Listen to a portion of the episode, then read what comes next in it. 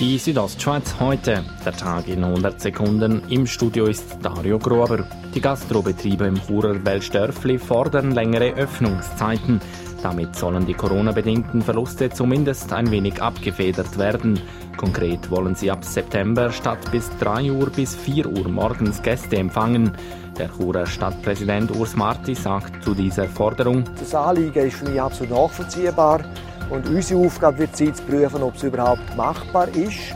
Und dann werden noch weitere Leute mitreden, ob es machbar ist. Am Montag werden 15 weitere Grenzübergänge wieder geöffnet, darunter auch der Übergang von Samnau nach Österreich.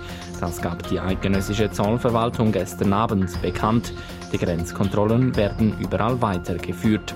Der Direktor von Schweiz Tourismus, Martin Niedecker, befürchtet, dass sich die Buchungszahlen im Schweizer Tourismus lange nicht erholen werden. Er rechnet damit, dass wohl erst in fünf Jahren wieder das Niveau von 2019 erreicht werde, sagte Niedecker in einem Interview mit den Zeitungen von CH Media. Zum Schluss noch zu den Corona-Zahlen.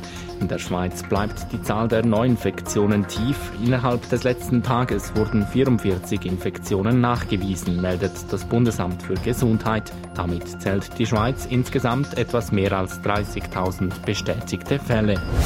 Die Südostschweiz heute, der Tag in 100 Sekunden, auch als Podcast erhältlich.